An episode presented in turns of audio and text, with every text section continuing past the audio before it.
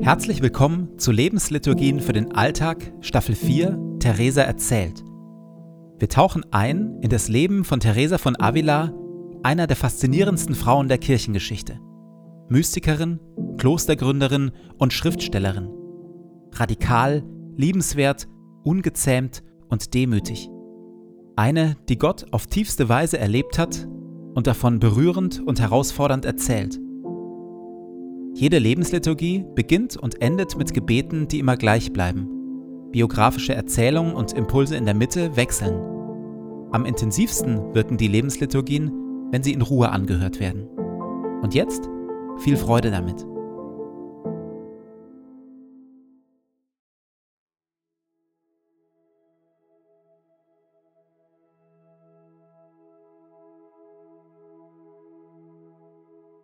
Zu Beginn meines Betens lege ich zur Seite, was mich beschäftigt, und lasse es ruhig werden in mir.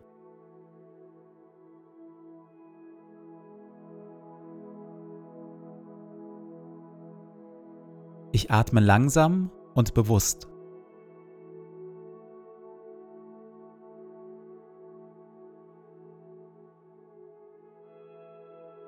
Ich sammle mich und bin ganz da.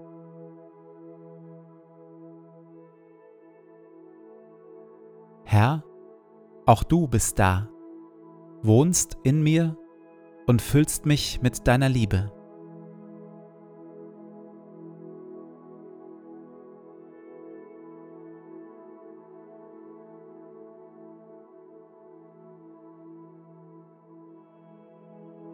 Ein Gebet von Paulus.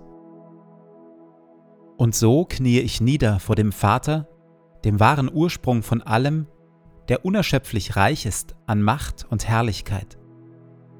Mein Gebet ist, dass Christus aufgrund des Glaubens in euren Herzen wohnt und euer Leben fest in der Liebe verwurzelt ist. Das wird euch dazu befähigen, die Liebe Christi zu erfassen in all ihren Dimensionen, in voller Breite, in voller Länge, in ganzer Tiefe und all ihrer Höhe. Ja, ich bete darum, dass ihr seine Liebe versteht, die doch weit über alles Verstehen hinausreicht, und dass ihr auf diese Weise mehr und mehr mit der ganzen Fülle des Lebens erfüllt werdet, das bei Gott zu finden ist.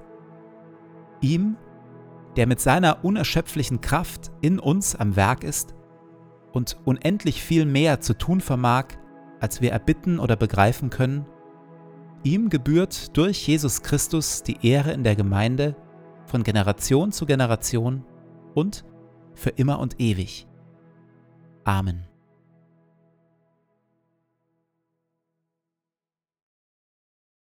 So außergewöhnlich und gesegnet Theresas Leben von Gott her auch gewesen sein mag, richtig schnell und einfach ging eigentlich nie irgendwas. So auch bei ihrer zweiten Klostergründung. Als Theresas Pläne von der Gründung weiterer Klöster bekannt werden, reagiert Avila wie immer. Fast alle erklären Teresa für verrückt. Eine Nonne, die herumreist und an verschiedenen Orten Klöster gründet? Unvorstellbar. Aber auch Teresa reagiert wie immer und macht einfach ihr Ding. Im Morgengrauen des 13. August bricht Teresa mit sieben Mitschwestern und einem befreundeten Priester auf in Richtung Medina del Campo. Dort haben einige alte Freunde Theresa ein Haus organisiert, das sie zum Kloster umbauen will. Schon am Abend jedoch, noch auf halber Strecke, kündigen sich Schwierigkeiten an. Als wir am ersten Reisetag spät abends und wegen der schlechten Reiseausrüstung, die wir hatten, ermüdet ankamen, kam uns ein Geistlicher entgegen, ein Freund von uns. Er flüsterte mir zu, dass wir in Medina kein Haus hätten weil es nämlich in der Nähe des Augustinerklosters lag und diese sich unserem Einzug dort widersetzten. Du lieber Gott, wenn du, Herr, Mut verleihst, wie wenig bringen dann alle Widersprüche fertig. Es scheint mich eher ermutigt zu haben, da ich glaubte, dass dem Herrn in jenem Kloster gedient werden müsse, wenn der Böse schon mit seiner Unruhe einsetzte. Die Gruppe zieht also weiter. Um Mitternacht des nächsten Tages kommen sie in Medina an. Da Teresa kein Aufsehen erregen will und gerne schnell handelt, ziehen sie noch in der Nacht zum versprochenen Haus. Obwohl es noch dunkel ist, erahnen die Schwestern, dass es sich bei diesem Haus eher um eine Ruine handelt. Dennoch feiern die übermüdeten Schwestern im Morgengrauen die erste Messe an diesem Ort. Als die Messe jedoch zu Ende war, gelang es mir durch eine Art Fensterchen in den Innenhof zu spähen, und da sah ich, dass stellenweise sämtliche Mauern eingestürzt waren, so dass es Tage dauern würde, sie wieder herzurichten. Hinzu kamen noch alle Schwierigkeiten, die jene uns bereiten konnten, die viel dagegen gewettert hatten. Und ich erkannte klar, dass sie recht hatten. Es schien mir unmöglich, mit dem, was ich angefangen hatte, weiterzumachen. Lange aber dauert Theresas Verzagtheit nicht an. Wieder einmal stellt sich Gott zu seiner Berufung und wieder einmal lässt Theresas Persönlichkeit aus anfangs skeptischen Menschen schnell Freunde und Unterstützer werden.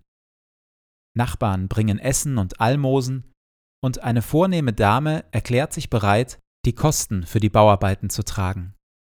Und dann geschieht Folgendes.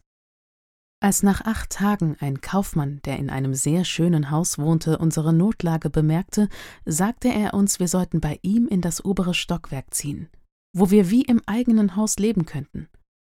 Es gab dort einen sehr großen goldverzierten Saal, den er uns als Kirche gab. Daraufhin begann ich mich zu beruhigen. Denn dort, wo wir hingingen, lebten wir in voller Klausur, und wir begannen das Stundengebet zu verrichten. Nach gut zwei Monaten dann ist es soweit, und die Schwestern können in ihr neues Kloster einziehen.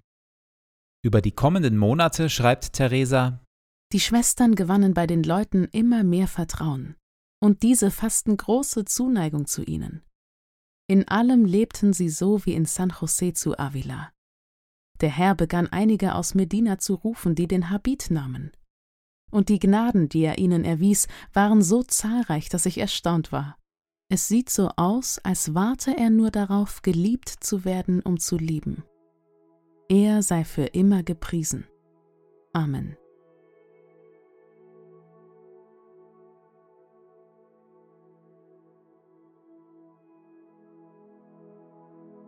Gibt es Entwicklungen in meinem Leben, bei denen ich mir wünsche, sie würden schneller und einfacher vorwärts gehen?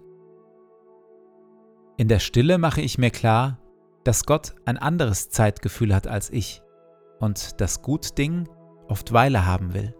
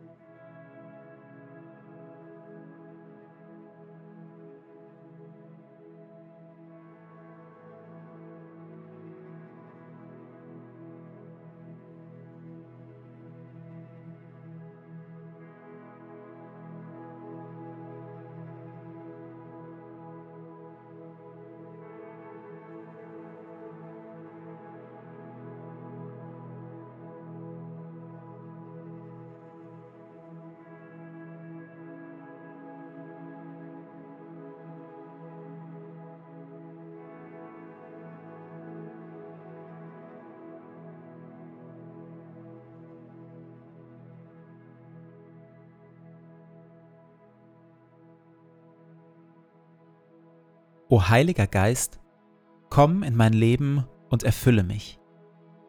Ich für mich bin nichts weiter als ein leeres, zerbrechliches Gefäß. Erfülle mich, auf dass ich ein Leben aus deiner Kraft lebe. Ein Leben voller Güte und Wahrheit. Ein Leben voller Schönheit und Liebe. Ein Leben voller Weisheit, Geduld und Stärke aber vor allem lass Christus in mir Gestalt gewinnen. Hilf den Thron in meinem Herzen räumen und mache Christus zu meinem Freund und König, auf dass wir eine Einheit werden, er in mir und ich in ihm, heute und an allen Tagen und in Ewigkeit. Amen.